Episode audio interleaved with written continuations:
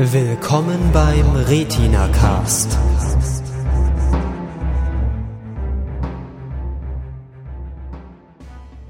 Herzlich willkommen zur ersten Folge der zweiten Staffel des Retina Cast. Das heutige Thema ist die Serie Shameless und mit dabei sind Der Chef. Ich bin der Pleidi. Und ich bin Lukas. und ich bin Marcel. Wir fangen an mit den News. Es gibt wenig News, aber immerhin haben wir welche. Zum Beispiel, dass es jetzt die Season 2 des Retina Cast gibt. Yeah. Ja, das ist ziemlich awesome. Wir haben, machen nahtlos weiter. Wir haben äh, ja vor kurzem unser episches Finale in Überlänge und Breite ähm, rausgebracht und da so das letzte halbe Jahr mal rekapituliert und alle Staffeln und Serien abgefeiert, die wir eigentlich so kennen, glaube ich. Ja. Wir haben eigentlich nichts ausgelassen. Ja, und jetzt äh, geht's los im, ins nächste halbe Jahr und bald wird sich auch äh, auf dem äh, Serienmarkt ein bisschen was tun wieder, wenn dann auch da die Staffeln zu Ende gehen und die neuen anfangen. Ja, hoffen wir mal, dass da was Gutes kommt. Ja, es geht, Mad Men geht weiter. Wir haben im Season-Finale behauptet, dass Community gecancelt wurde. Das stimmt nicht. Äh, es geht auf jeden Fall, die aktuelle Staffel wird noch zu Ende produziert und gesendet. Freuen wir uns. Ob es da noch weitergeht, bezweifle ich dann allerdings, weil irgendwie NBC anscheinend der Community nicht so besonders leiden kann. Aber immerhin noch ein paar Folgen. Ja. Yay. Die müssten wir auch mal besprechen, oder? Ja, wär- das wäre echt was. Kommt noch. Gut, heute geht es um Shameless, ähm, eine britische Serie, ursprünglich, die dann allerdings adaptiert wurde für den US-Markt, ist dann 2011 gestartet und zwar bei Showtime. Um was geht's? Chef. Ähm, in Shameless geht es um eine Familie aus der Unterschicht, die man eigentlich nur also als dysfunktional beschreiben könnte. Der Vater äh, ist, ist einfach ein hemmungsloser, relativ selbstsüchtiger Trinker. Die Mutter ist nicht vorhanden. Alle Kinder sind, glaube ich, bis auf ein oder zwei von unterschiedlichen Frauen, leben aber unter einem Dach zusammen. Ähm, der Vater, dadurch, dass er einfach äh, schwerer Alkoholiker ist und äh, ja, ansonsten nicht besonders fleißig, ähm, äh, ist also nicht mit dem Bild. Fiona, die älteste Tochter, übernimmt dann sowas wie die Führung der Familie oder schaut halt, dass, äh, dass morgens zumindest die kleinen Kinder irgendwie in die Schule kommen und ansonsten was zu essen im Kühlschrank ist. Ähm, ja, und darum spinnt sich dann so die ganze Serie, wobei so richtig im Mittelpunkt steht es gar nicht, wie arm sie sind, oder? Wenn man sich das mal so. Nee, es geht, glaube ich, mehr so um das soziale Umfeld, das sie haben und die Probleme. Also Ja. es passiert in jeder Folge, passiert irgendwie unglaublich viel auf einmal, aber es, die haben irgendwie die ganze Zeit Probleme. Mal wird irgendjemand irgendwie in Streitereien verwickelt und in und wird kriminell oder es fehlt das Geld oder alles auf einmal oder irgendjemand findet tonnenweise Gras im Keller oder was auch immer. Ähm, ja, ich glaube, es geht äh, auch um die Probleme, aber gleichzeitig dann auch äh, um den Zusammenhalt in der Familie, um diese Probleme wiederum zu lösen. Ja. Ja, also sie haben ja schon so Situationen, wenn dann irgendwie ähm, die Stromrechnung fällig ist, wo dann jeder in die Sammelbüchse reinschmeißen muss und irgendwie dann sie zusammen versuchen, die Kohle für irgendwelche Rechnungen zusammenzukriegen. Klar, so die, die zehnjährige Tochter legt dann ein paar Dollar rein und Ja, so. genau. Und, ja. Äh, je, jeder, jeder tut das, was er eben kann. Das ist äh, manchmal auch nicht so, nicht so viel. Ähm, was die Serie, denke ich, besonders macht darin, ist äh, die Tiefe, mit der sie ihre Charaktere beschreibt und, äh, und, ähm, und auch konstruiert hat. Ähm, wir sollten vielleicht nochmal zum Setting sagen, dass der Ort, äh, an dem das Haus der Gallaghers steht und an dem das meiste der Serie passiert, äh, ist Chicago. Ähm, Southside Canaryville hat hier jemand netterweise ins Etherpad geschrieben. Ähm, das finde ich eine interessante Wahl. Ging es euch auch so? Weil wenn man, wenn, wenn man so die, wenn man so die, die äh, Unterschicht sich in den USA vorstellt, sicher, da gibt es dann in den Großstädten so nicht so gute Viertel, aber in erster Linie würde ich doch mal denken, warum macht man das nicht in einem Trailerpark, oder? Das habe ich mir auch überlegt, aber ich glaube, ähm, die Adaption der UK-Variante hatte einfach besser gepasst, wenn man es in so, eine, in so ein städtisches Umfeld legt. Ihr habt, da, ihr habt die, die UK-Variante mal gesehen, hattet ihr erzählt? Ähm, ja, wir haben gestern mal versucht, die erste, die erste Folge der ersten Staffel anzugucken. Ähm, Geschichte, also von der Geschichte her, von den Inhalten her eigentlich äh, quasi ähm, dasselbe, das Gleiche. dasselbe, also von, von der Geschichte her schon.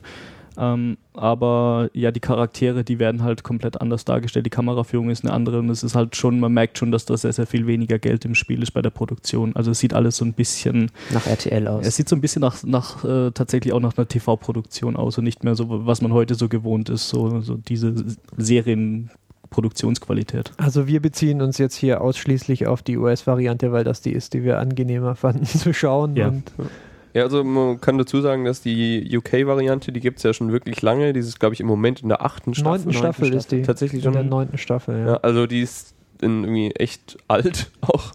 Und ähm, ja, jetzt weiß ich nicht mehr, was ich eigentlich sagen wollte. Ähm, zur Wahl des Settings nochmal, da habe ich gelesen, der ähm, dessen Name mir entfall, entfallen ist, der das produziert hat, die US-Variante, der hat halt auch gesagt, dass er das wirklich gewählt hat als Schauplatz, um zu zeigen, dass es eben um eine Art von Armut geht, die nicht so weit weg ist, sondern dass man sozusagen, wenn man mit der U-Bahn drei Stationen zu weit fährt und dann aussteigt und um zwei Ecken läuft, dass man da schon in so einem Viertel ist, wo die Leute echte Probleme haben, ihre Stromrechnung zu bezahlen.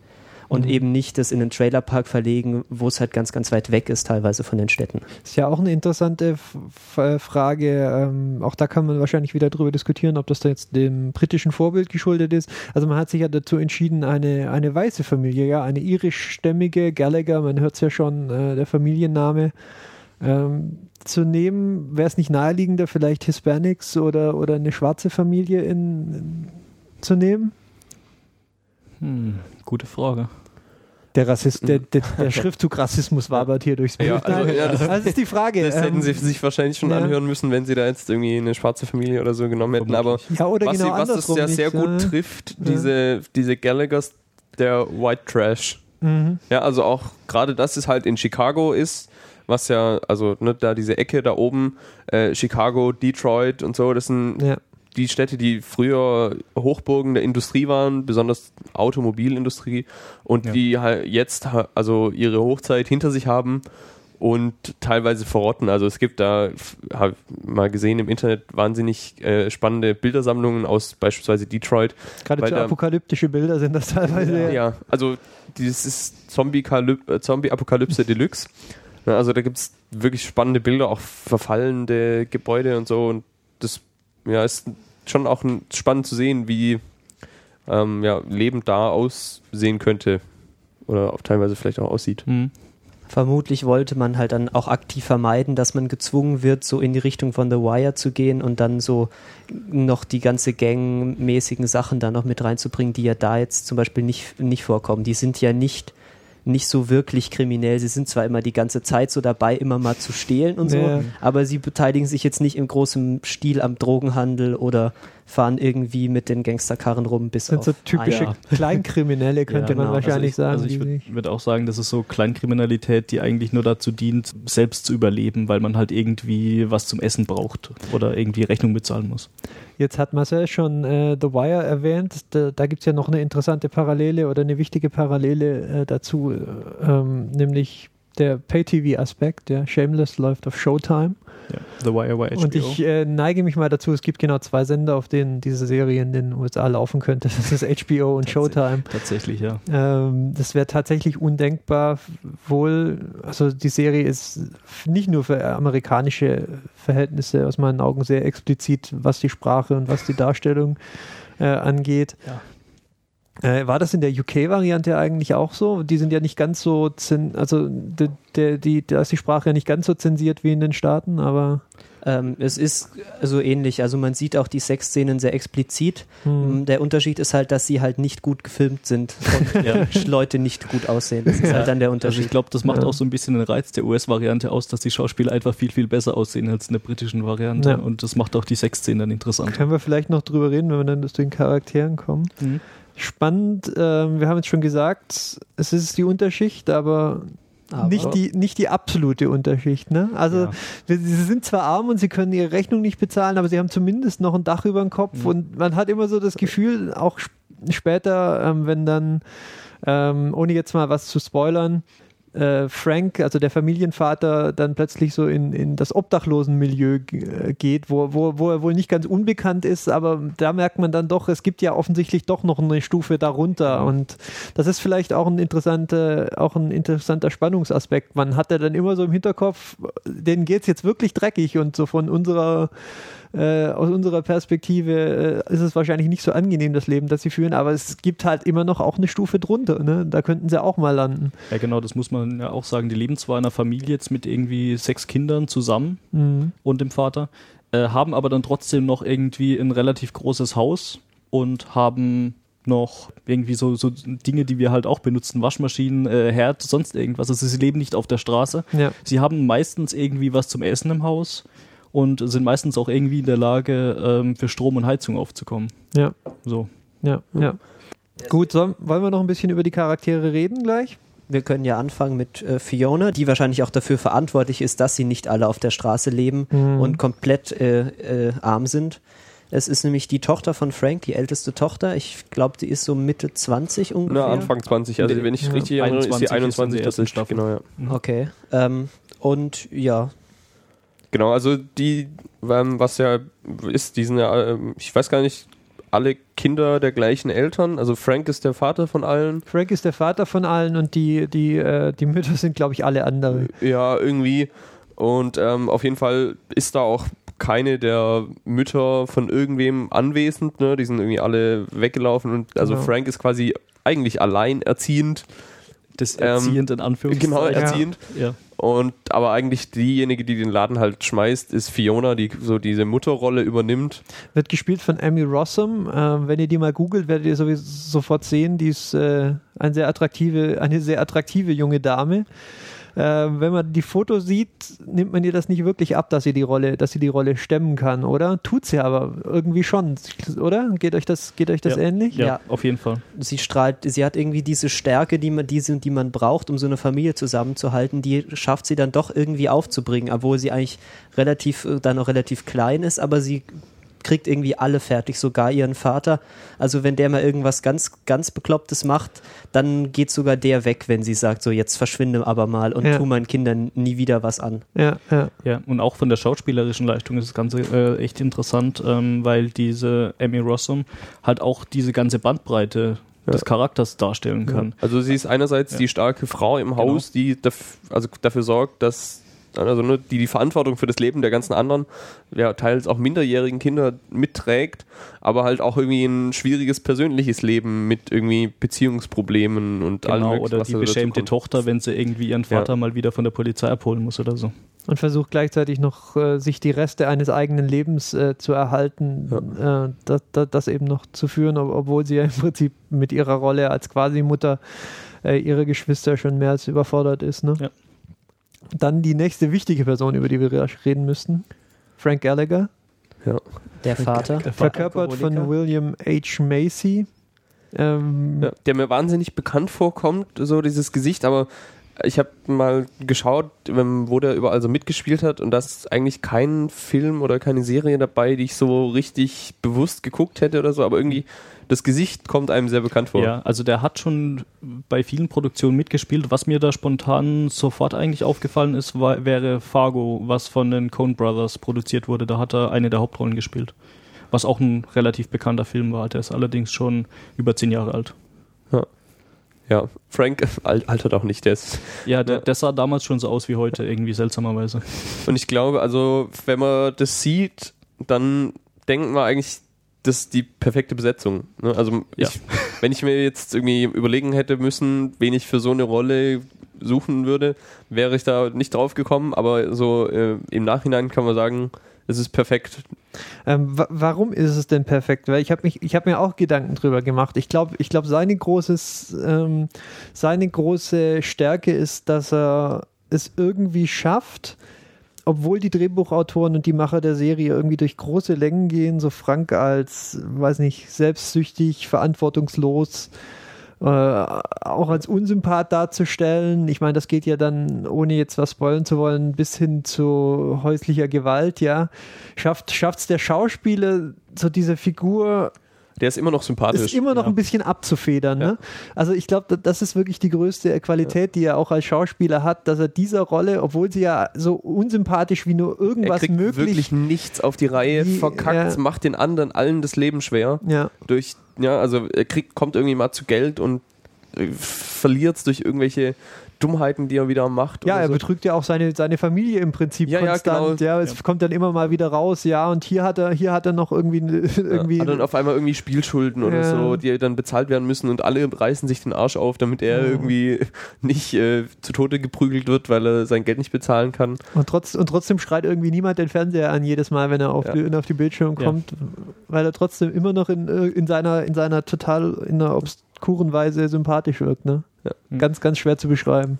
Ich finde, was er auch ganz gut macht, ist diese, ähm, er macht ja die ganze Zeit irgendwas, dass er sich selbst sozusagen vorspielt, dass alles ganz anders ist. Also er hat ja immer so seine Monologe, vor allem wenn er angetrunken ist, was er ja eigentlich die ganze Zeit ist, wo er dann allen erzählt, wie schwer sein Leben doch ist als alleinerziehender Ja. Vater. Und ich finde, das macht er sehr gut in diesen Monologen, dass es wirklich so aussieht, als hätte er wirklich ernsthafte Probleme mit der Realität klarzukommen. Mhm. Und dann, ja, hier, ich habe kein, kein Geld, weil äh, alle irgendwie was von mir wollen. In Wirklichkeit sitzt er den ganzen Tag in der Kneipe und sauft. Mhm. Ja, da gab es auch mal so, ich glaube sogar in der ersten Folge so eine Abrechnung, wo sie dann irgendwie äh, aufrechnen, wer wie viel Geld verbraucht und da kam halt dann irgendwie raus, dass er irgendwie einen Großteil des Einkommens äh, so im Monat in der Bar liegen lässt und halt einfach versäuft. Immerhin sind es die Nachbarn, die die Bar betreiben. Genau. Genau. Dann lass uns noch mal kurz über die anderen Kinder sprechen vielleicht. Die sind ja, äh, Genau, also es gibt äh, Fiona als älteste Tochter und die zwei, die danach kommen, sind zwei Jungs. Und der zweitälteste in der Familie ist Lip, der eigentlich Philipp heißt, aber glaube ich von allen nur mit seinem Mhm. Spitznamen angesprochen wird. Jo. Und der auch, ja, ne, der ist ähm, auch ein ganz spannender Charakter, der ist auf der einen Seite hochintelligent, aber hat kommt nicht so richtig dazu, seine Ambitionen, die er vielleicht hätte, auszuleben. Genau, also er verdient halt auch dann einen Teil des Familieneinkommens, indem er ja für andere Schüler Papers schreibt oder irgendwie Tests für sie Klausuren ablegt. schreibt für andere Äh, Leute gegen Geld. Ja, genau. Oder also er ist ganz offensichtlich hochintelligent, Ja. möglicherweise, möglicherweise so auf, äh, auf Niveau eines Genies. Ähm, das äh, ergibt dann einen interessanten Kontrast mit, seiner, mit seinem sonstigen Wesen, das ja doch sehr durch, seinen, durch, durch, durch die Form, wie er aufgewachsen ist, geprägt ist. Ja, also ich glaube, er ist die Figur, die am, die am häufigsten irgendwie eine blutende Nase oder, oder ein blaues Auge durch die, durch, durch, über die Kamera, durch, durchs Bild trägt. Ja. Äh, das finde ich sehr interessant. Das, ist, das sieht man selten so, dass, dass, das, äh, dass, das so, dass es solche Figuren gibt, die so zwei ganz unterschiedliche, Mhm. ähm, ja, zwei unterschiedliche Wesenszüge haben. Und äh, das, das gilt für die anderen Charaktere auch. Lip ist sehr spleenig und ich finde, dass jede, jede dieser, dieser Figuren hat sowas, was, was, man könnte es abgründig nennen oder, oder auch einfach nur, nur besonders oder so. Geht euch das anders? Also bei ihm ist tatsächlich so, da habe ich sehr oft das Bedürfnis, irgendwie meinen Laptop anzuschreien, weil er einfach so viele Chancen hat und er könnte einfach so viel reißen, wenn er nur nicht so verdammt verantwortungslos stellenweise wäre oder irgendwie seine verantwortungsvollen Züge in die falsche Richtung lenkt. Das ist, deprimiert einen dann schon manchmal, weil er könnte halt an die Uni gehen und irgendwie studieren und ähm, Tausende von Dollars im Monat verdienen, aber stattdessen sitzt er halt rum und trinkt Bier und wird irgendwie so wie sein Vater. Was irgendwie äh, schon sehr deprimierend ist, Mhm. stellenweise. Ähm, du sagst gerade Bier trinken, was mir auch aufgefallen ist, ist, dass so quasi eigentlich alle bis auf die ganz Kleinen äh, der Familie so ständig ähm, beiläufig Drogen konsumieren. Ob es jetzt nun Kiffen ist, ob sie die, die ganze Zeit irgendwie trinken, rauchen, äh, irgendwie sonstige Pillen nehmen oder sonst irgendwas. Also es passiert immer so, so beiläufig, dass da einfach mal äh, in der Ecke gestanden wird, äh, diskutiert wird und dabei ein Joint geraucht wird. Ja, ich denke, das ist Ja. halt einfach dem, Ist dem halt- Umfeld und dem, Ja. dem, dem, und auch relativ realistisch, würde Ja. ich mal behaupten. Ja, ja, ne? klar. Der geht mir auch so. Das, äh, das, Also das, das bei- trägt viel zum Realismus Ja, bei. also bei Lip zum Beispiel ist besonders auffällig, der ist, glaube ich, einer der, also der heftigste Raucher, so, der Mhm. ständig halt irgendwie mit der Kippe rumhängt und so und auch. Ähm, haben wir das Alter schon gesagt, der 17? 17? Ja, das hätte ich jetzt auch nicht so Er genau wirkt älter. gewusst. Der wirkt älter, wahrscheinlich ist der Schauspieler auch vielleicht wahrscheinlich älter als 17. Ja. Muss, muss er eigentlich, weil ich kann, weiß nicht, wie das so in den USA ist, aber Mhm. ob dann halt Minderjährige doch auch trinken und rauchen dürfen.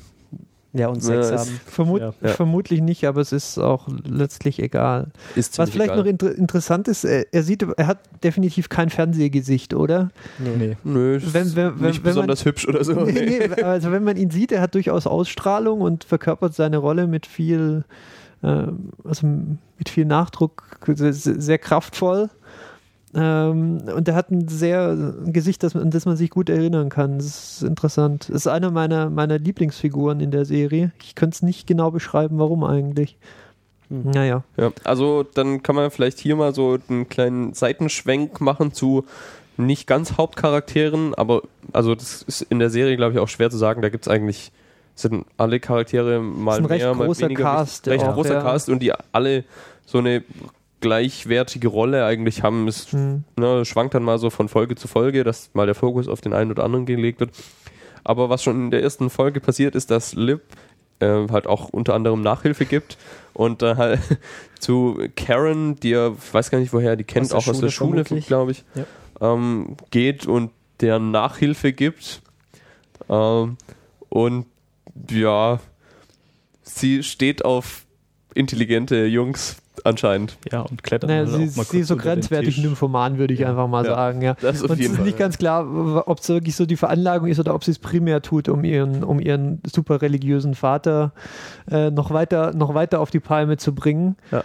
Ähm, ja, das ist so die, im Prinzip die erste Szene, wo man schon mal so einen Vorgeschmack darauf kriegt, was, äh, wie explizit die Serie ansonsten noch Genau, sein wird, was, was derlei Darstellung und äh, Inhalte angeht. Genau, interessant in der Familie ist dann auch die Mutter. Die ist nämlich, ähm, wie heißt das, agarophobisch? Ja. Also sie hat Angst davor Also rauszugehen. die Mutter von Karen. von Karen. Ja. Genau. Die anderen Eltern haben wir ja schon gesagt, dass sie nicht da, dass sie nicht da sind. Also sie traut sich halt nicht rauszugehen und sie scheint auch ansonsten so einige Neurosen zu haben. Also sie hat irgendwie auch so ein Ding mit Kochen. Also sie verbringt im Prinzip ihre gesamte Zeit mit Kochen. Was heißt, dass es zwar immer gutes Essen gibt im Hause von Karen, allerdings äh, wirkt sie auch schon teilweise sehr, sehr labil und ähm, ja. Ja, sie hat auch so einen interessanten Fetisch, was so Sex angeht.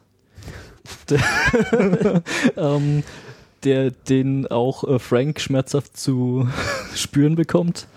Äh, Ja, ich glaub, wollen- Ja, genau. Also da, da glaube ich, kann man jetzt, da wollen wir nicht zu sehr vorgreifen, aber ähm, die Familie von Karen und speziell halt auch ihre Mutter, die werden im späteren Verlauf der Geschichte nochmal Wichtig. anders eingebunden und wichtig. Genau. Ja. Dann gehen wir vielleicht mal weiter die Charakterliste entlang. Das machen wir normalerweise nicht, aber ich finde, hier ist es unheimlich angemessen, weil es so Ja. viel zu erzählen gibt über jeden Es gibt Einzelnen. ja ne? wirklich über jeden, Ja. ja. Na, Liam hat jetzt nicht so viel. Liam, auch ein großartiger Name, aber da kommen wir gleich nochmal drauf. Ja. Ähm, Ian, äh, ihr, ihr merkt, die Namen sind doch alle stark, äh, stark irisch angehaucht. Ian ist der zweitjüngste Sohn, Genau. nein, zweitälteste Sohn. der Der zweite. zweitälteste Sohn. Der zweitälteste Sohn ist oder? er. Ja, er ist ein, ja, der dritte, nee, der drittjüngste und der zweitälteste. Du So. malst das ist ein Schaubild und wir reden so lange weiter Genau. über Ian. Ja. Ähm, was gibt es über Ian zu sagen? Ian, ähm, ich glaube, die erste Staffel, wenn man so an Screentime denkt, ist Ian, glaube ich, ganz vorne mit dabei. Äh, in der zweiten Staffel tritt er so ein bisschen mehr in den Hintergrund. In der ersten Staffel geht es zu weiten Teilen um ihn. Ja, also ihn ist furchtbar strebsam. Der so der einzige, glaube ich, in der äh, Familie. Der Ja. hat ziemlich ambitionierte Pläne. Der will später zum Militär gehen und arbeitet da auch drauf hin. Ist bei so einem, ich weiß nicht genau, ob es da eine deutsche Entsprechung gibt, man aber nennt das Army Reserve Officers Training Corp. Also Ja. der ist quasi in so einem Jugendtraining, Ja, wenn man mal später in die Armee Genau. möchte. Genau, das ist das Pfad, das sind, glaube ich, die Pfadfinder von, den, von, den, von der US Army Aber oder auch so mit Ja. Schießen. Er so. kann Ich halt glaub, schießen mit richtigen Ja. Waffen Ja, und nicht genau. irgendwie. trainiert halt immer, was weiß ich, Klimmzüge und so und auf, Ja. arbeitet auf irgendeinen Sporttest hin und ist einer, ja, also der einzige, glaube ich, der so Pläne für die Zukunft richtig hat und auf was Das hinarbeitet. ist, glaube ich, auch der Einzige, der einen festen Job hat. Sehe ich das richtig? Äh, ja. Also- naja, äh, Fiona hat später auch. äh, Also ich, ich hab, Ja. muss dazu sagen, ich habe nur die ersten paar Folgen der Serie gesehen, deshalb Ja. kann ich da jetzt noch nichts Nee, stimmt. sagen, Ian, Ian hat einen Job erarbeitet in dem äh, im, in einem? Gemischtwarenladen oder also einem Convenience Store, so einem kleinen Supermarkt. Äh, wird von äh, ist, ist dort angestellt als Regaleinräumer und der interessante Twist des Ganzen ist eben, dass er ein Verhältnis mit dem äh, Ladenbesitzer hat, der aber seiner sich, seinerseits wieder verheiratet ist und, Und Kinder, Kinder hat. hat, ja. Genau, ansonsten äh, arabischstämmig ist, womit noch eine weitere Konfliktlinie aufgemacht wäre. Er hat eine sehr resolute Muslima zur Frau, ja, die Ja, die Ähm. allerdings erst später konvertiert ist und eigentlich selbst weiß ist. Also Ja, aber, ja, aber ja. super fundamentalistisch unterwegs ist. naja, sagen wir mal, sehr, sehr konservativ. Ja. Ähm, ja, und um, um, um dieses Konfliktfeld, da äh, gibt es dann we wesentliche Handlungsstränge in der, in der ersten Staffel.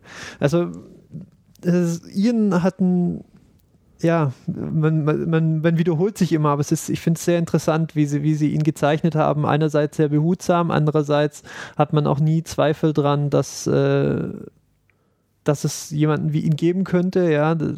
Der Umstand, dass er, dass er eben schwul ist, das ist in manchen gesellschaftlichen Schichten sicher noch schwieriger als in anderen. Und wenn man halt im Ghetto aufwächst, ist das wahrscheinlich keine so besonders nette, äh, ja, nette Eigenschaft, die man an sich entdeckt. Sehr, sehr, sehr spannend, sehr, sehr gut gezeichnet, auch gut verkörpert, finde ich. Ähm, zumindest in der ersten Staffel. Ich weiß nicht, was mir in der zweiten Staffel bei ihm nicht mehr so gut gefällt. Ich weiß es nicht. Ähm, ja, da passiert auch nicht mehr viel einfach. Ja. Also, da, da, also er, er tritt so ein bisschen in den Hintergrund Ja. in, in der zweiten Staffel, so viel können wir sagen. Also was ja auch noch interessant ist, dass es halt später zum Beispiel auch Konflikte gibt zwischen Ian Mhm. und Lip, die ja auch mit auf diese Army-Karriere, ähm, mit der diese Army-Karriere zu tun haben, auf die äh, Ian zuarbeitet und bei der Lip ihm dann so ein bisschen im Weg steht und ja, also es gibt dann auch so ein paar Folgen später, wo die beiden nicht miteinander reden oder Mhm. so. Das Mhm. ja, Ja. sorgt, glaube ich, mit auch dafür, dass er so mh, ja, hintergründig erscheint. Genau. Äh, Debbie gibt es auch noch. Das ist die jüngste Tochter. Genau. Ja.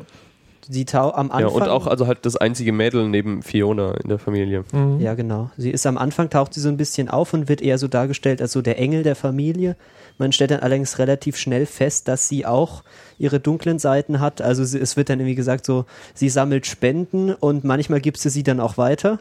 Also Ja. man weiß dann schon, was Sache ist. Und sie scheint auch irgendwie, also sie hat auch irgendwie so ein bisschen Emo Probleme mit ihren Emotionen und irgendwie, sie hat auch keine Freunde oder so und sie ist eigentlich viel zu erwachsen für ihr Alter, was wahrscheinlich einfach daran liegt, dass sie Gezwungenermaßen. Ja. In so einem g- kaputten Haushalt halt aufgewachsen ist. genau. Sie ist ungefähr, ich würde mal sagen, zehn oder so. Ja. Ja. Ähm, Macht einen sehr erwachsenen Eindruck. Äh, ja, man hat das Gefühl, sie ist, sie ist bemüht, wie alle anderen, irgendwie, wenn es dann morgens wieder um die Stromrechnung oder um einen neuen Heizkessel geht, genauso, genauso einzuzahlen wie die Ja. größeren. Ja. ja, und auch, also das kommt dann, glaube ich, erst im Anfang der zweiten Staffel fängt sie an und ähm, macht so eine Art Kinderhort oder Tagesstätte oder wie auch immer Mhm. im Haus der Gallaghers auf und passt dann auf äh, Kleinkinder auf. Ja, ja, also genau. mit zehn. Obwohl sie eigentlich vielleicht rausgehen sollte und spielen oder so. Man, man- man sieht dann so die Szene, wie, wie, wie irgendwie Kundschaft reinkommt und sie bedient die dann so dermaßen professionell einfach. Ja. Das ist, äh, ja. Ja, wobei das bahnt sich schon in der ersten Staffel so ein bisschen an, wo man dann so sieht, dass sie immer so das Bedürfnis hat, sich um andere Leute zu kümmern, sage ich mal. ja. Ob die jetzt zur Familie gehören oder nicht.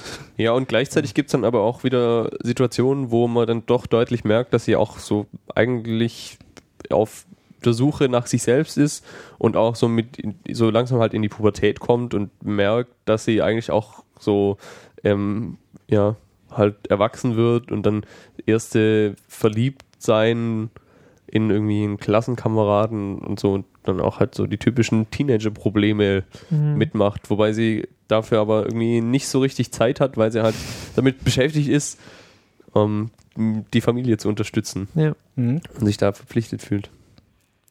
Ein Grund, warum, warum die Familie viel Hilfe braucht, ist Karl, unsere nächste Figur. Ja. Genau, der, also auf mich wirkt er wie der unglaublich totale Psychopath. Ich weiß nicht, ob euch das so auch geht, aber Ja. er ist irgendwie in jeder Folge, hat er irgendwas in der Hand, was brennt und er zündet irgendwie Haustiere an Ja, oder verprügelt Klassenkameraden oder alles auf einmal. Ja. Also er macht mir auch immer etwas Angst, weil er guckt dann irgendwie auch immer so ein bisschen so seltsam emotionsbefreit und sagt dann auch immer so Sachen, die einen irgendwie extrem mitnehmen. Ja, ja, er, er ist, glaube ich, so der, Proto, der Prototyp des sich ankündigenden äh, Psychopathen. Er ist so Bart Simpson mal fünf oder so. Ja. Stimmt, das ist das passt ganz gut. Also Ja. ja, das ja, mit Bart Simpson lässt er sich, glaube ich, tatsächlich gut vergleichen. Er ist das Enfant terrible, in dem Fall wahrscheinlich durchaus wörtlich zu nehmen. Er hat große Probleme eigentlich in allen, in allen Bereichen, auch, auch, äh, das, auch, auch in der Schule, damit Freunde zu finden. Äh, ja, teilweise wird es dann zum Running Gag, dass er immer versucht, irgendwelche, irgendwelche seine Actionfiguren in der Mikrowelle zu grillen und sowas. Ja, oder Puppen auf einen elektrischen Stuhl zu setzen, Ja. damit sie für ihre Sünden büßen und Er ist auch unter, unter allen Charakteren, finde ich, der, der so die, so die am wenigsten, wie soll ich sagen, Sympathie? am wenigsten glaubt, ja, zum einen die, die Sympathie, hat er wahrscheinlich am wenigsten Sympathie unter allen Figuren, zum anderen ist, hat er aber auch die, die am wenigsten glaubwürdige, verkörpert er die am wenigsten glaubwürdige Figur. Wir erfahren sehr wenig über ihn, wie er, wie er so tickt. Äh, Man kriegt halt hauptsächlich so seine Spline und sein, sein abgründiges Verhalten mit. Ansonsten machten sie sich zumindest bisher ähm, das ist jetzt so ungefähr die Mitte der zweiten Staffel, wo wir gerade beim Aufzeichnungszeitpunkt Zeitpunkt angekommen sind, äh, macht sich die Serie nicht großes Mühe, ihn, ihn näher, näher oder tiefer zu beschreiben. Vielleicht kommt das noch. Ja. ist, glaube ich, auch der Charakter mit den meisten Running Gags. Mhm. Also so kam es mir zumindest vor. Es gibt da immer diesen, diesen Baseballschläger, der bei denen im Treppenhaus hängt. Ja, der, der hängt da so, als weil, weil man ja öfter mal einen, öfter mal einen Baseballschläger Ja, genau, braucht der im, versucht im, im einfach Treppenhaus. ständig diesen Baseballschläger mit in die Schule zu Ja. nehmen und ja dann, wa- was ihr schon gesagt habt, mit irgendwie äh, Actionfiguren in der Mikrowelle oder im Toaster verschmelzen Mhm. und Puppen irgendwie an Strom anschließen und äh, irgendwie Nachbarschaftstiere einfangen und Quälen. quälen. Es kann natürlich sein, dass sie den auch einfach nur warm halten, bis, sie, bis ihnen dann in Staffel 5 die Ideen ausgehen. Dann ist er alt genug, um, sie, um ihm irgendwie eine anständige Story-Arc zu geben oder so. Das kann auch sein. Serienkiller. Ich sag Serienkiller. Ja, also auch, er hat auf jeden Fall die Veranlagung zum Serienkiller, so viel lässt sich mit Sicherheit sagen. Ja, um dann die ähm, Familie Gallagher, die da ähm, in einem Haus lebt, noch zu vervollständigen, fehlt noch Liam, der Kleinste in der Familie. Auch der Einzige, der schwarz ist. Genau. Das ist ein sch- schwarzes Kleinkind. Ja. Also zu, so, zu, an der Grenze zwischen Baby und Ja, ich würde Kleinkind. mal sagen, so zwei Jahre, ein, zwei Jahre. Ja, so alt. anderthalb würde ich Also, schätzen. ja. Und ich glaube, ich glaube, sag mir, wenn ich lüge, aber ich habe den Eindruck, er wurde auch mindestens einmal ausgetauscht. Ja, Das ist tatsächlich so. Muss Ja. nur die Credits angucken. Ja. Es gibt zwei Ja. verschiedene Babys. Okay, alles klar. Dann ist das tatsächlich so. Ähm, ja. Ja. über den gibt es wirklich nicht viel zu sagen. Er ist Ja, halt ein ja, Kleinkind. Tut halt auch nicht viel. Er, äh, ich glaube, so die, die, aus, äh, die ausgedehnteste Szene hat er fast im Intro. Ne? Ja. Ähm, arg Ja. viel mehr kriegen wir von ihm nicht Ja. zu sehen. Er generiert halt Plots. Also Genau. er wird halt dazu Ja. benutzt, dass, sie, dass Das er halt Plot-Device. verloren geht oder so. genau. Ja. Oder die anderen müssen auf ihn aufpassen. so. Ja, ja. Er macht halt alles noch schwieriger für alle Beteiligten. Oder es müssen Windeln her, aber dafür ist aber eigentlich kein Geld gerade da oder so. ja. Solche Sachen passieren, aber sonst ist ja Genau. nicht so besonders wichtig. Genau, dann gibt es noch die Nachbarn. Ich glaube, es gibt in der direkt in der ersten Folge so eine köstliche Szene, wo die Gallaghers irgendwie laut, laut Musik hören und Party machen. Oh ja. Und dann kommen die Nachbarn rein und man denkt erst so, oh, oh fuck, jetzt gibt's Ärger. Und dann werfen die irgendwie so die CD weg, stecken ihre eigene rein und schreien so, ja, wenn ihr schon laut Musik macht, dann wenigstens die, die wir mögen. Und dann Ja. geht einfach die Party noch viel härter weiter. ja. Und da sind die, glaube ich, schon ganz gut eingeführt. Nämlich ähm, Kevin und Veronica. Genau, also ähm, Kevin ist der Besitzer und. Äh, ne, der ist tatsächlich nur der Barkeeper. Ist er nur der Barkeeper? Okay, der so, er ist der Sohn des Besitzers. Ja. Sein Vater, der über der Bar wohnt und senil ist, dem gehört eigentlich die Bar. Genau, also die Bar, äh, The Alibi Room, ähm, da wo Frank eigentlich. Ähm, Das ist die einzige Bar, wo er noch nicht äh, äh, Hausverbot hat. ja, und das auch nur, weil ähm, im Endeffekt Kevin da den Laden schmeißt. Ja. Genau, und ihm halt irgendwie seine Schulden erlässt und so. Ja. Ja, und ähm, seine Frau Veronica, die ähm, so wahrscheinlich die beste Freundin von äh, Fiona ist und die zwei sich auch so über ihre Probleme unterhalten und ja. Ja, und es wird auch immer wieder angedeutet, wie viel Sex denn Veronica und Kevin haben. Also Ja, nicht, wobei nur Nicht, nicht nur angedeutet. sondern auch explizit dargestellt. Das ja. hat nachgelassen, oder? Ich finde, die in den ersten paar Folgen wurden die ja immer so dargestellt, als wären sie so die Ultrasexsüchtigen, die eigentlich nichts anderes machen. Mhm. Aber irgendwie haben sie in den letzten 10, 15 Folgen haben sie dann doch so sehr viel Screentime auch bekommen, so wie sie dann ein Kind adoptieren und so. Mhm. Ihr spoilert mich gerade, aber Ja, das ist nur minimal. Macht jetzt. Stell dich doch nicht so an. ja. Ähm, Veronica äh, ist auch interessant. Sie arbeitet, glaube ich, als Krankenschwester In so einem Pflegeheim. in einem ich. Pflegeheim, ja, ein alter Alten- oder Krankenpflegerin. Und sie ist damit, glaube ich, auch gleichzeitig so die, die Hausärztin der Gerdeggers, ne? Ja. die ja, Ja. offensichtlich kein Geld haben, um für, für, für Healthcare oder, oder zu einem Arzt zu gehen. Das heißt, sie, äh, sie versorgt dann die Familie mit den all den Wehwehchen, die sie, die sie halt so haben. Er ist auch immer in der Lage, ähm, so Drogen oder besondere Medikamente aufzutreiben, Ja. bei denen man jetzt nicht unbedingt wüsste, wo man die auf der Straße so herkriegt. Genau. Genau, und zu guter Letzt noch Steve, der, glaube ich, auch direkt in der ersten Folge auftaucht, wenn mich Ja. nicht alles täuscht. Ja. Ähm, Da arbeitet Fiona gerade als Barkeeper. Kellnerin oder Ja, irgendwie Kellnerin, also in, genau, in einem so Club. Und äh, Steve taucht da auf und ich weiß gar nicht, Es passiert irgendwie Ähm, so eine Szene, wo irgendwie alle durch sie alle durch die Ja, Disco so, rennen. so ein Typ klaut Fiona den Geldbeutel, mit dem sie kassiert, äh, und Steve versucht ihn aufzuhalten und äh, sie landen dann alle irgendwie total mit Drinks verschmiert und äh, irgendwie verschwitzt vor dem Club und kommen nicht mehr rein und äh, ja, dann Dann gibt's, passiert halt eine Szene so. genau. Und sie haben dann äh, im Laufe dieser der Serie dann eben eine Beziehung. Genau. Ja, also auch ähm, relativ interessanter Charakter, weil ähm, er eigentlich so auf den ersten Blick äh, reich wirkt oder zumindest wohlhabend. also er, er hat, er hat auf jeden Fall Geld. Mhm. Er fährt auch immer teure Autos. Was, Ja. Warum das so ist, erfährt man dann auch später. Ich glaube auch noch in der ersten Serie, äh, in der ersten Folge. Ich weiß es nicht, aber wir brauchen jetzt nicht unnötig spoilern. Was ich bei ihm auch ganz interessant fand, ist, dass er halt so, er sieht so total aus wie so ein ganz normaler Playboy und überhaupt nicht wie jemand, der in diesem, der in dem Ghetto irgendwie da reingehört. Der ist irgendwie immer geschniegelt und Tut er gut ja auch nicht, ne? Ja, Das stimmt, das natürlich auch. Sehr, sehr, sehr, sehr eindeutig, äh, dass er, dass er da eigentlich nicht reingehört, dass es letztlich ihm um Fiona geht. Ja. Aber er taucht dann doch immer ganz gut auf und fügt sich dann auch stellenweise ganz Ja, gut in richtig. diese bizarren Familienkonflikte da ein. Richtig. Ja. Also er äh, handelt äh, oft auch äh, so unüberlegt wie alle anderen auch Ja. und so. Ich sag mal nur Kanada. Ja. Ähm, und äh, also ich glaube, er passt da eigentlich so auf den zweiten Blick doch ganz gut ins Bild. Können wir vielleicht einfach spoilerfrei sagen, dass er auch eine dunkle Seite hat und Ja. Die, ja, die passt dann vielleicht wieder gut zu den Gallaghers, nicht? Aber also ich finde, der hat eine ganz spannende Rolle in der Serie, weil er tatsächlich halt der ist, der auch Geld hat. Und das, also kommt er später da nochmal, wo Steve dann kurzzeitig mal verschwindet. Ähm, der hat so ein bisschen, finde ich, die Rolle des weißen Ritters oder so, der speziell für Fiona zumindest, also dem Anschein nach, ähm, das Tor in eine andere Welt offen hält. Also ich glaube, wenn, also Fiona wird im Verlauf der Serie vor die Entscheidung mal gestellt, ob sie jetzt ähm, mit Steve mitgeht und dann halt irgendwie in einem Haus wohnt und reich ist und ein entspanntes Leben hat. Und sie entscheidet sich dann aber bei der Familie zu bleiben und ist dann, nimmt äh, die, die Pflicht äh, für die anderen zu sorgen. Ähm, ja. Wichtiger Ja, als, Ist ihr, wichtiger, als ihr Privatleben. ist wichtiger ja. als ihre äh, eigenen Interessen. Der versucht auch ständig äh, der Familie oder im Besonderen Fiona zu helfen und äh, die ähm, nimmt es dann eigentlich fast nie an, weil sie dann wiederum zu stolz ist, das Ganze. Ja. Äh, also sich da irgendwie ähm, helfen zu lassen, weil Genau. sie jetzt halt irgendwie auf ihren eigenen Beinen stehen will und das ei- alleine schaffen will. Ähm, und er versucht es halt immer wieder. So. Versucht ihnen irgendwie die Ja. Stromrechnung zu bezahlen und so. Und Genau, er versucht halt immer so, so, so ein bisschen Wohltäter zu sein, der halt der Familie unter die Arme greift, wenn sie gerade nicht mehr weiter können. Und ähm, sie sind aber dann tatsächlich oft zu stolz, es überhaupt anzunehmen.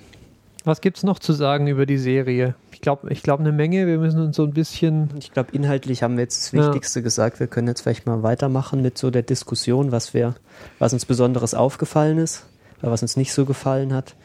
Ähm, ich zum Beispiel fand, also das mehr oder weniger auch das Einzige, was mir nicht so besonders gut gefallen hat, ist die Tatsache, dass obwohl unglaublich viel in jeder Folge passiert, eben diese ganzen Probleme, die sie dann immer haben, aber so an sich die Story, die kriecht immer relativ voran oder ist nicht so wirklich vorhanden. Also es passiert kein, nicht so eine richtig übergeordnete Geschichte, meiner Meinung nach. Ich weiß nicht, ob ihr das anders seht. Man könnte natürlich sagen, dass das Setting im Prinzip die Story Arc ist, ja. Also ähm, es ist relativ offensichtlich, dass sich, dass sich alles darum dreht, dass sie halt einfach äh, mit einem, mit einem völlig, mit, mit dem katastrophalsten Vater aller Zeiten geschlagen sind, ja, dass sie, dass sie praktisch täglich, äh, täglich ums Überleben kämpfen und äh, versuchen eben aus diesem Loch rauszukommen, aus dem sie haben. Das kann man natürlich dann sagen, das ist jetzt so die, die übergreifende, äh, die übergreifende, der übergreifende Spannungsbogen. Aber es stimmt, es gibt keine, keine irgendwie durchlaufende Story. Es ist mehr so. Na, zumindest, mehr so eine, zumindest keine, ja. die ähm, für alle gilt. Genau, das wollte ich gerade sagen. Es gibt so immer so eine Großaufnahme auf ein paar Charaktere und da ja. passiert dann was und äh, meistens wird dann dieser Handlungsstrang auch abgeschlossen und dann geht es wieder weiter zum nächsten, äh, zum nächsten Charakter. Ja, also es gibt viele Unterplots, die dann ähm, Untergruppen der ganzen Charaktere mit einbeziehen. Also was ich zum Beispiel, diese Beziehungsgeschichte zwischen Lip und Karen ist so eine Untergeschichte, die sich weiterentwickelt. Dann gerade also Fiona und Steve, wie die so miteinander klarkommen, ist eine eigene Geschichte, die über mehrere äh, Folgen weitererzählt wird. Aber wie gesagt, das sind halt immer nur Untergruppen und es gibt kein großes, einheitliches. Ja, es sind auch immer so abgeschlossene Folgen zum Großteil. Also man könnte, glaube ich, auch mal einfach mitten in eine Staffel reinspringen, wenn man die Charaktere schon kennt und da ähm, eine Folge gucken, ohne dass es einem jetzt störend auffallen würde, dass man irgendwie was verpasst hat, glaube ich. Also wenn, dann sind es meistens nur so kleine Details, die irgendwie so am Rande erklärt werden. Also ich glaube, die Serie funktioniert auch ohne, also die lebt nicht davon, dass es jetzt eine besonders spannende Handlung gibt oder so. Ja. Mhm. Ähm, wovon lebt die Serie denn? Von den Interaktionen der Charaktere, finde ich. Also wie die alle zusammenleben und wie die es ergeben sich ja im, im, Prinzip unglaublich viele Kombinationen, was die so untereinander alles für Probleme und für Änderungen in ihrer, in ihrer Beziehung haben können. Da ändert sich ja in jeder Folge ändert sich dieses ganze Konstrukt irgendwie komplett. Also mal sind die einen reden nicht miteinander und die anderen haben dann wieder eine Beziehung oder nicht oder was. Mhm. Ja, und was halt schon auch ist, dass ähm, es da bei dieser Vielzahl an Charakteren eigentlich für fast jeden, könnte ich mir vorstellen, einen oder zwei oder noch mehr gibt, mit denen, die man irgendwie sympathisch findet oder mit denen man sich womöglich auch identifizieren kann. Ja. Also, ob, wenn du jetzt irgendwie als Frau halt irgendwie Fiona mit Fiona mitleidet, wie sie irgendwie da ähm, so die den Laden zusammenhält, oder ob man halt sich mit irgendwie einem der Jungs, irgendwie mit Lip oder Ian gut identifizieren kann oder mit den ganzen anderen Charakteren, die. Karl. Mit, mit, mit Karl. ja, gibt sicher auch Leute, die sich mit Karl ganz toll identifizieren. Ja, klar, können. wenn man als Kind auch so mit Baseballschläger durch die Schule gerannt ist. Ja. Nee, das ist auf jeden Fall so. Das ging mir zumindest ganz genauso, dass ich mich, äh, dass man sich unheimlich auf den Charakter einschießt. In der, in der ersten Staffel war das bei mir halt einfach, einfach äh, Ian, wo ich mich wirklich auf jede Folge, auf jede, äh, auf jede Szene im Prinzip gefreut habe, wo, es halt einfach da, wo die, die, der Handlungsbogen weiter gesponnen wurde, wo er halt in dieser, in dieser Zwickmühle war, äh, die, die, da, die da gezeigt wird in, in der zweiten Staffel. Ja, und sie kriegen es ja auch irgendwie immer hin. Es ist ja wirklich nie so, dass, ja. da jetzt, dass, dass da jetzt das Kind stirbt, weil sie sich keine, keine Medikamente leisten könnten oder so. So den, den, den letzten Schritt, das, vor, dem, vor dem schreckt die Serie natürlich zu Recht wahrscheinlich auch, zurück. Ja, man hat nie das Gefühl, hier ist wirklich jetzt jemand in unmittelbarer, keine Ahnung, Lebensgefahr. Ganz, ganz, un, ganz, äh, ganz gleich, wie, wie verantwortungslos sich, äh, sich, sagen wir mal, Frank in dem Moment verhält. Ja, es, es, es, ähm, die Serie lässt einen auch Spaß haben an an ihr und, und, und wird nie zur wirklichen Problemserie. Ja. Gut, ich würde es halt auch äh, so genretechnisch eher in Comedy einordnen als jetzt in Drama direkt. Mhm. Also äh, es gibt Elemente von beidem, aber ich würde jetzt eher sagen, das Setting ist mehr so auf, auf lustig getrimmt. Hierfür wurde ja der furchtbare Begriff der Dramedy mal erfunden. Ne? Ja, ja. finde ich, find ich, äh, find ich nicht, nicht, gut genug äh, für die Serie, den Begriff. Ja, ähm, nicht gut genug für die Serie, stimmt. Ja. Ich finde, man, man merkt auch ganz gut, man sieht, dass es auch sozusagen, egal wie dreckig es einem geht, ähm, man findet halt immer einen Ausweg und vor allem alle halten irgendwie auch zusammen. Das macht das die auch sehr sympathisch, weil sind alles, es sind zwar Kleinkriminelle, aber es sind halt alles gute Menschen, die helfen mhm. sich gegenseitig, na bis auf Frank vielleicht. Aber sogar der hat manchmal seine Momente, wo er nicht ganz schlecht ist. Aber alle haben irgendwie sie werden in irgendeiner Weise sympathisch dargestellt, was, mhm. was gut ist. Ähm, ja, was auf jeden Fall bemerkenswert ist, ist der Familienzusammenhalt, der da gezeigt wird in der Serie. Finde ich, ist ein, irgendwie ein guter Wert, der so vermittelt wird. und ich weiß auch nicht genau, hm, wie ich weiß nicht, wie denkt ihr denn darüber, dass das, wie sehr das auch so in den USA, was das da für eine Rolle hat? Also, weil ich könnte mir gut vorstellen, dass es einerseits ähm, für viele Amerikaner interessant ist zu sehen, wie ähm, so diese, wie Familien da halt zu leben, so dieser White Trash und die Unterschicht und wie das vielleicht auch die Haltung von vielen dazu verändern könnte. Also zunächst ist das, denke ich, ja immer noch die Ausnahme, dass man sowas überhaupt zu sehen kriegt. Gerade wenn ja. man so die Serien, auch die der letzten Jahre, so man nimmt, ist das ja die absolute Ausnahme, dass man da was sieht. Teilweise präsentiert man einem da so, so einfach schlichte Fiktion, ja. Man denke ja an die auch in Deutschland sehr beliebte Serie King of Queens, ja, wo irgendwie oh Doug, Doug Heffernan, der, der, was macht der, der, der fährt Pakete aus kann sich aber anscheinend ein Haus und äh, für seine Frau und Big Screen TVs und ein neues Auto leisten. Und das wird dann, wenn, wenn überhaupt, nur mal so am Rande angesprochen, dass sie nicht so arg viel Geld haben, aber es wirkt halt immer, immer sehr aufgesetzt. So, der, der Normalfall ist, ist ja doch immer, dass, dass, dass es eigentlich keine echten Probleme gibt in, in solchen Familiendarstellungen. Und dass man ganz explizit dann auch mal ja, so dahin geht, wo es weh tut, so, auch mal so die blanke Armut zeigt oder zumindest äh, das, das nächste zu echter Armut, was es eben in, in, in, in zivilisierten, äh, in erste Weltländern äh, so gibt. Ähm, das äh, ist selten. Was fällt einem da ein? Vielleicht noch äh, eine schrecklich nette Familie, ja. Oh Married with Children.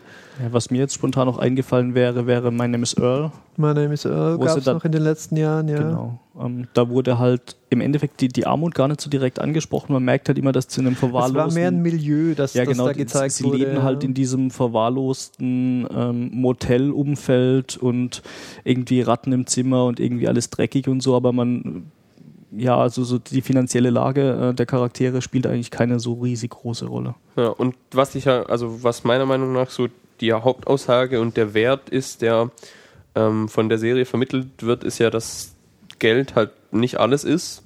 Und letztlich steht bei, glaube ich, allen immer die Familie im Vordergrund. Also das ist ja schon auch in den USA, glaube ich, die ja schon also noch kapitalistischer, kapitalistischer sind als jetzt vielleicht wir hier in Europa oder so und ja auch diese ne, American Dream und was alles gibt. Aber gerade wenn halt zum Beispiel Fiona die Möglichkeit hat, mit Steve irgendwie in die Karibik abzuhauen, dann macht sie das halt nicht, sondern bleibt bei ihrer Familie. Und auch Geld ist in der Serie ja meistens nur Mittel zum Zweck. Es wird auch immer geteilt. Was wird auch immer geteilt. Oder meistens wird es geteilt. Ja, zumindest. außer von Frank halt, aber das ja. hatten wir schon diskutiert. Ja. Nicht. Hm. Ich meine, Frank ist da halt auch die Alles, alles was, ja. wenn sie mal irgendwie zu Geld kommen, dann kommt es in den Topf. So, Für den Winter. Für den Winter zum Beispiel. Winter is coming. Oh Gott, nein. ja, also wir halten fest, es ist zumindest ein, ein nicht alltäglicher Blick und das, äh, ja, interessant, das mal so aus der, aus der Perspektive zu sehen. Es ist natürlich auch interessant, dass es dann erst eine britische Serie brauchte, die das vorgemacht hat, dass das funktionieren kann und dass er in ja. der Form. Äh, also ich bin schon überrascht, wie sie gerade darauf gekommen sind. Mhm. Also ich weiß nicht, ich habe ja auch jetzt die erste Folge der UK-Variante mal angeschaut ich weiß nicht, das war jetzt irgendwie, ja, wäre ganz, nicht der, wäre kein Kandidat gewesen, von dem ich äh, gedacht hätte, wow, das muss man jetzt äh, nochmal umsetzen, aber ich bin Gott froh, dass sie das gemacht haben. Und die haben auch zum Beispiel den ähm, Writer der englischen Variante, Paul Abbott, da, der ist relativ stark in die Umsetzung der US-Variante eingebunden. Und der hat auch in Interviews zum Beispiel auch schon gesagt, dass er das cool findet, das nochmal machen zu können. Und auch also mit mehr Geld im Hintergrund und so. Ähm, ja, was du gerade gesagt hast, dass es sich gewundert hat, was mich dann tatsächlich noch mehr gewundert hat, war, ähm, dass sogar zwei große US-Sender sich um die Rechte mehr oder weniger gestritten ja. haben. Also da gab es sowohl Diskussionen mit HBO als auch mit Showtime. Äh, und Showtime hat halt im Endeffekt dann äh, den Zuschlag bekommen, weil sie das realistischere Setting dann ähm, nehmen wollten. Und ansonsten hätte es auch eine HBO-Produktion sein können. Und das sind halt beides schon sehr bekannte Pay-TV-Sender, die eigentlich auch viel Geld haben ja, und sich gute für Serien am laufenden Band genau, produzieren. die sich für guten Content interessieren und die auch selber gut, äh, gute Serien produzieren. Ja. ja, also was man auch natürlich jetzt sagen kann, ist, dass Shameless, glaube ich, also die rasanteste Entwicklung zumindest in den Quoten gemacht hat in den letzten Jahren und so. Also wer sich jetzt umschaut in den einschlägigen Seiten und Foren, Shameless ist gerade so der Hype. Also ich habe das, ja, also als ich das angefangen habe zu schauen, war das noch so ein bisschen ein Geheimtipp, aber in den letzten paar Wochen stolper ich immer wieder über Shameless und die haben jetzt auch ähm, die letzte Folge am Wochenende hatte irgendwie erstaunlich hohe Quoten ähm, mit 1,6 Millionen. Das ist, Mhm. glaube ich, ähm, bei Das so einem gut, auf ja. Showtime, was ja schon relativ beschränkte Reichweite auch hat, ist ziemlich viel. Ja. Das heißt, die Serie wird dann demnächst in Syndication gehen, wird also auch in den Kabelnetzwerken laufen. Ja. äh. Man kann sie aber auch schon kaufen, oder? Man kann die erste Staffel kann man auf DVD kaufen, genau.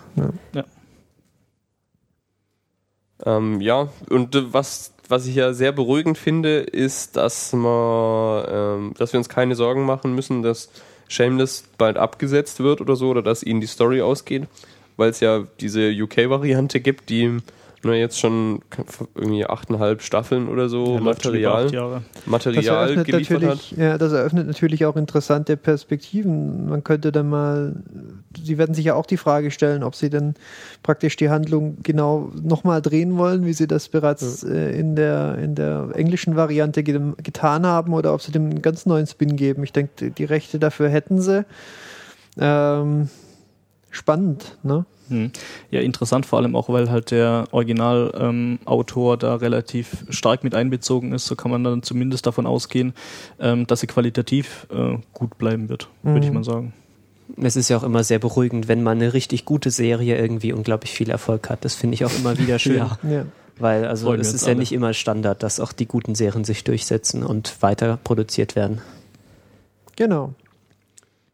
Dann wären wir durch mit Shameless. Ähm, ich glaube, wir Ziemlich. haben das in, wollen wir noch über das Intro reden? Ja, wir können noch kurz über das Intro reden. Ja, wir haben uns noch überlegt, äh, ob wir das Intro nochmal gesondert erwähnen wollen und wir waren der Meinung, dass es das wert ist, weil sie, weil das nicht so das 0815 Familienserien-Intro ist, dass man vielleicht Also gewöhnt ist, so alle nicht. sitzen lachend an einem, an einem, äh, an einem äh, Esstisch und, und immer, immer wenn ein Name eingeblendet wird, dann gibt es dann einen Close-up und dann kommt so ein äh, ganz gleich wie unpassend das komische ist. Serien, aber ja. Ja, ist so, das war das Intro jeder Sitcom ever, glaube ich, die, die, die ich gesehen habe. Aber ähm, das Intro findet woanders statt von Shameless. Wo ist das?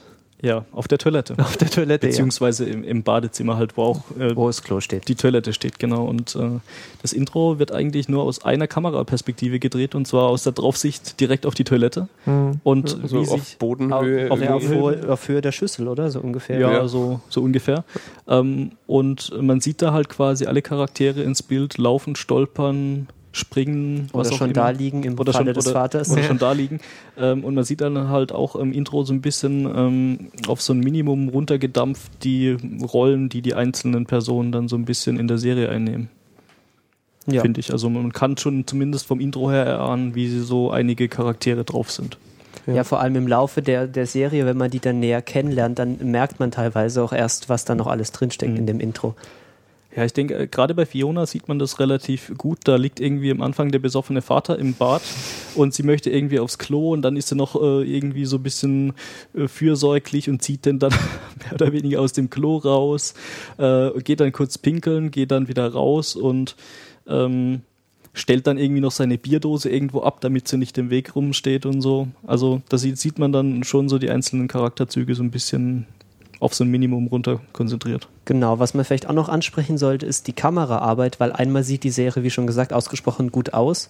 Und was mir auch immer wieder auffällt, ist, dass sie auch teilweise sehr, sehr nah dran ist von der Kamera her. Also zum Beispiel vor allem, es gibt immer diese Frühstücksszene, wo irgendwie alle am Frühstückstisch sitzen und da sitzt man sozusagen direkt dabei und es ist immer ganz, ganz nah.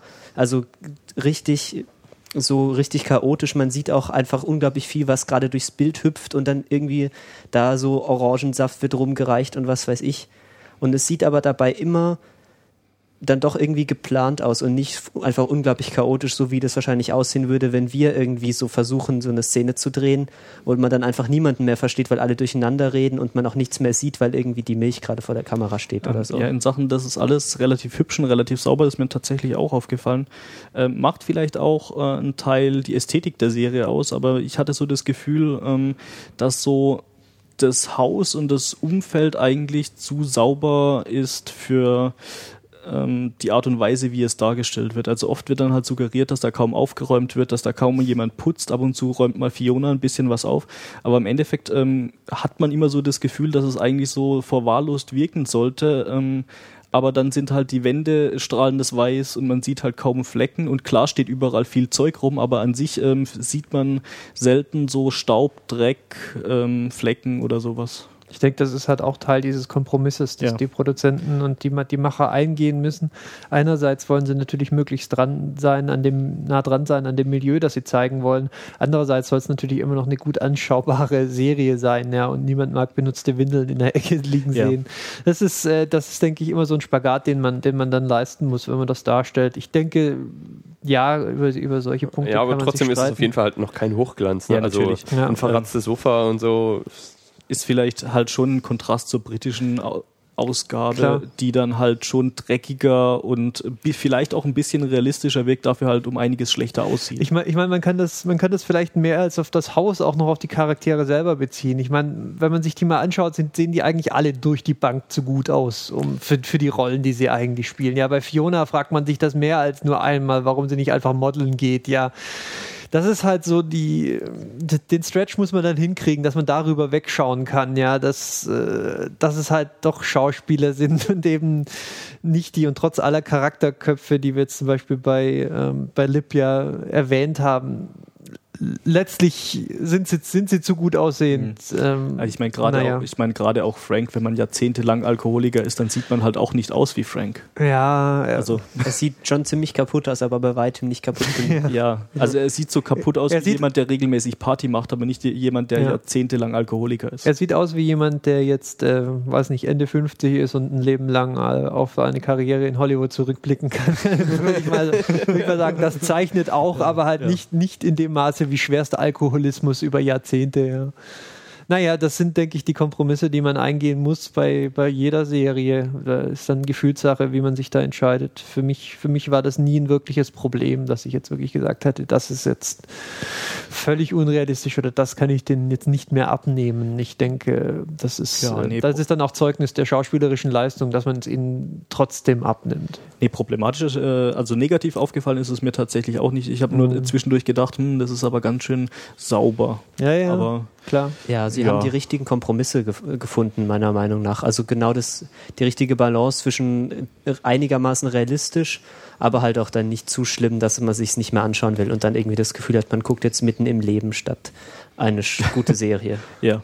Ja, ich Ja. glaube, dann sind wir jetzt endgültig durch, oder? Also ich, ja, man kann glaube ich schon festhalten, dass für uns auch Shameless eins der Highlights der letzten Zeit war auf jeden Fall. Absolut, So eine der das besten war- Entdeckungen. Das war eine, die mich auch direkt gepackt hat von der ersten Folge an. Äh, hatte da wieder das seltsame, das seltsame Phänomen, dass ich nicht weiterschauen wollte, weil ich, weil ich mir noch, äh, weil ich mir sie sozusagen übrig lassen wollte. Das habe ich nur bei ganz wenigen Serien. wie, wie, wie der gute Wein, den man sich für besondere Gelegenheiten ein, ein, ein bisschen ist das tatsächlich so. Das letzte Mal war das, glaube ich, bei United States of Terror so, dass ich es tatsächlich nicht weiterschauen wollte, weil ich es so gut fand. Ähm, ja, dann hoffen wir mal, dass äh, Shameless nicht so geht wie United States of Terror. Ganz genau, ja. Dass die noch irgendwie eine lange Zukunft vor sich haben, weil ich glaube, wir fänden das alle gut. Ja. Ja. Oder dass es nicht wie Misfits dann einfach alle Schauspieler ausgetauscht werden und dann plötzlich nur noch komische Leute da mitspielen. Ja, das denke ich ist eigentlich die größte Gefahr, dass halt irgendwie einer von den Schauspielern jetzt halt Karriere macht. Karriere plötzlich. macht und irgendwie mehr Geld verdient und irgendwo hingeht, wo er halt Aber Showtime hat ja auch Geld, die können die ja dann zur Not äh, mit Ja. Leib und Seele kaufen. ja. Gut. Jo, dann ist so der inhaltliche Teil von Beendet. Shameless abgeschlossen. Ne, das war der Diskussionsteil. Der Diskussionsteil. Der Diskussion. Wir orientieren uns hier vom Aufbau streng am Schulaufsatz. Ne? Äh, gibt's Ja, wirklich? Dann müssen wir jetzt noch den Schluss machen. Ja, Mit genau. Ausblick. Genau, Schluss mit Ausschluss.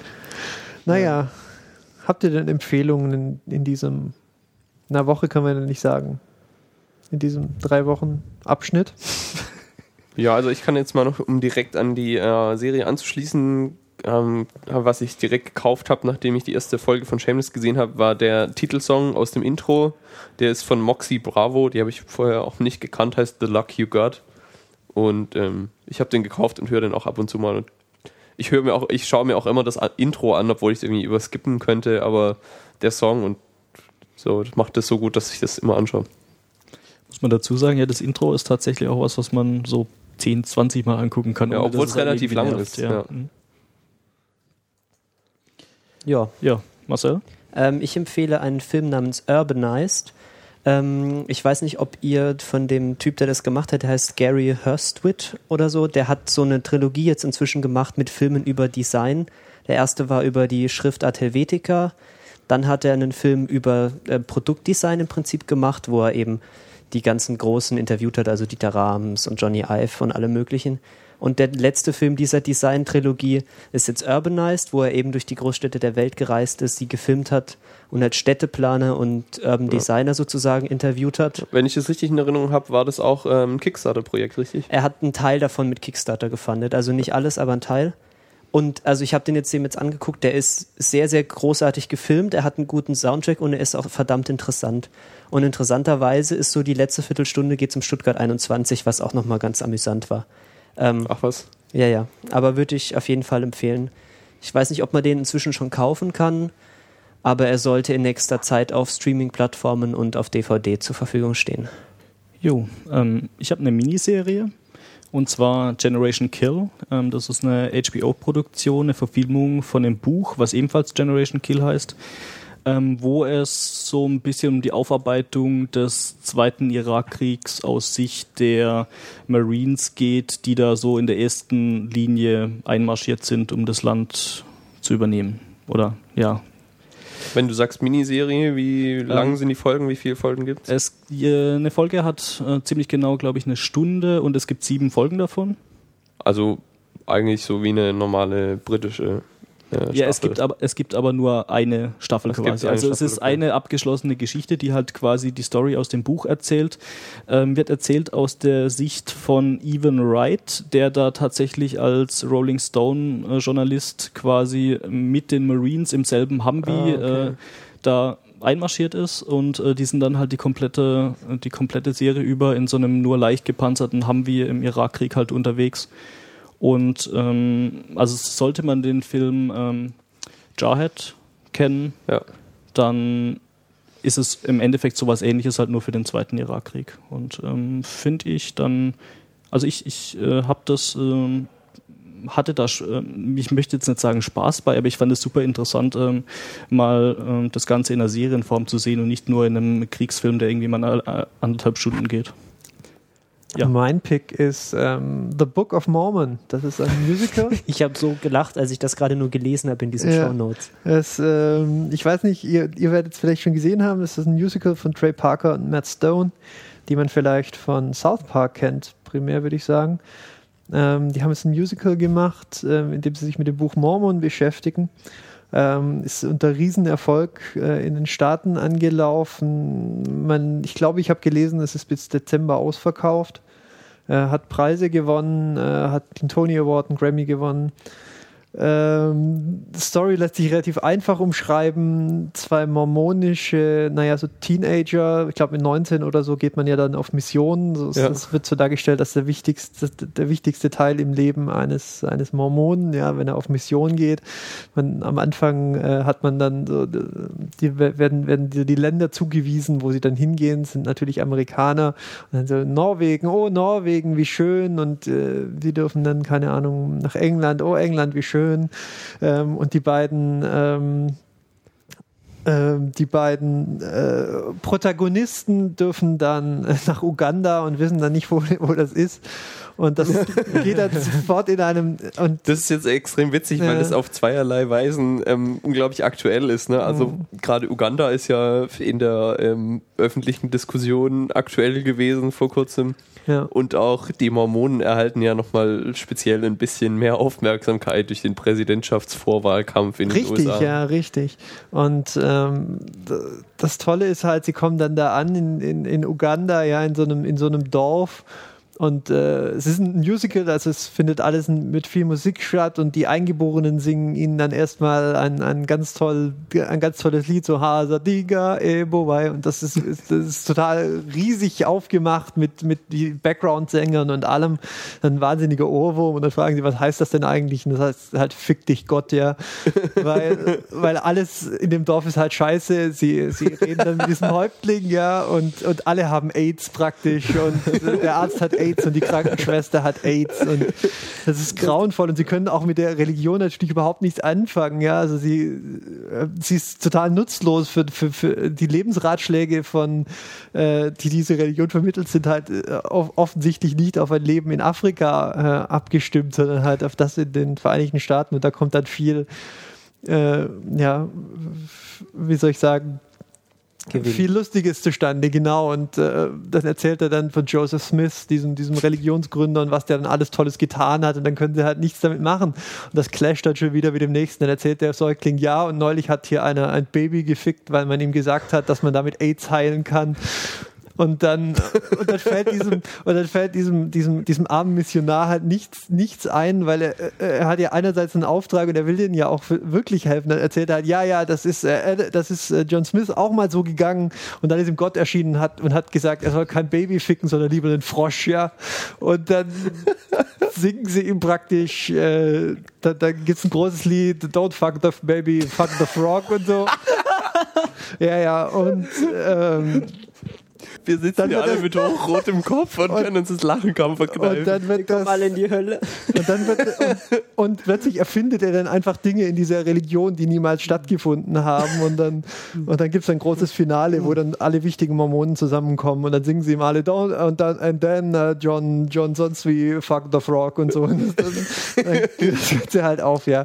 Also es ist unheimlich respektlos. Ähm, es ist äh, unfassbar lustig und es produziert Ohrwürmer am laufenden Band. Es gibt, glaube ich, noch keine DVD davon, aber man kann sich ähm, den Soundtrack runterladen, kostet, glaube ich, nur 8 Euro irgendwas bei Amazon oder man äh, importiert sich die CD dazu.